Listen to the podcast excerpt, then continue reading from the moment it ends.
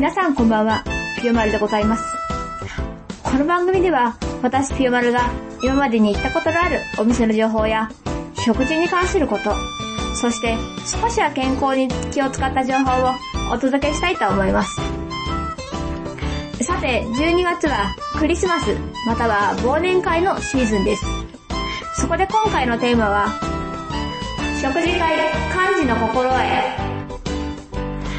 忘年会ではなくても、食事会はよくあると思います。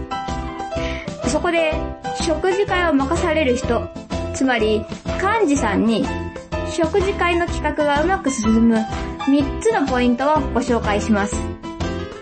まず1つ目は、お店を早めに予約する。1ヶ月から1週間前までには、お店を探して予約しましょう。早く予約しないと、席はどんどん取られてしまいます。お店を探す際、できれば参加者の希望を聞いてあげましょう。うん、嫌いなものありますか？とか、何が食べたいですか？とか、聞いてあげるといいと思います。いくつかお店の候補を挙げておくと安心です。メニューを決めるとき、コースメニューの変更など、若干の交渉をして調整するのも良い方法だと思います。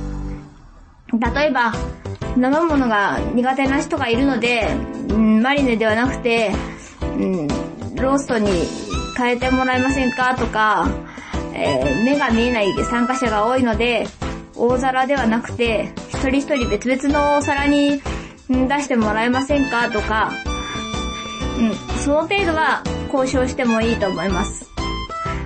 ただし、あくまでも交渉なので、できないと言われた場合は諦めましょう。予約するときは、日時、人数、内容を正確に伝える必要があります。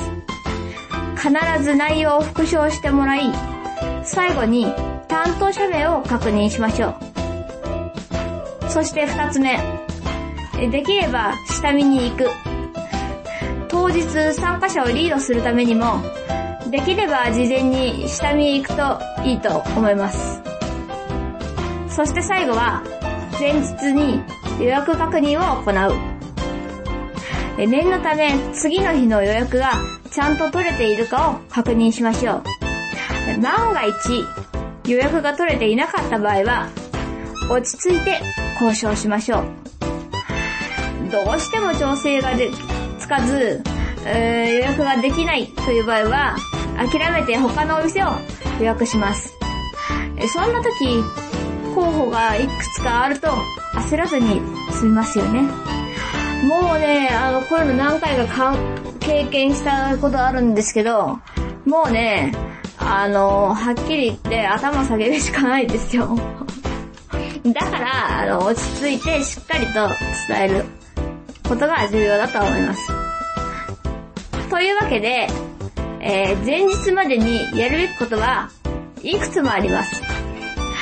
当日になってまだお店を探しているなんていう人は幹事として資格、そして、食事会に参加される方、あまりわがままを言わないようにお願いします。えー、今回お話ししたことは、食事会だけではなく、え例えば、デートにも当てはまるのではないでしょうか。えー、いつも誘われっぱなしの方は、たまには誘う側に回ってはいかがでしょうか。えぜひ素敵な時間を楽しんでくださいね。いかがでしたでしょうかこの番組では皆さんからのメッセージを受け付けています。宛先は、ピヨマルアットマーク、ひまらじ .com、piyomaru アットマーク、himaraji.com です。デートに忙しくてメール送ってる暇ないなんて言わずに、ぜひメッセージをお待ちしています。この後も暇つぶしラジオをお楽しみください。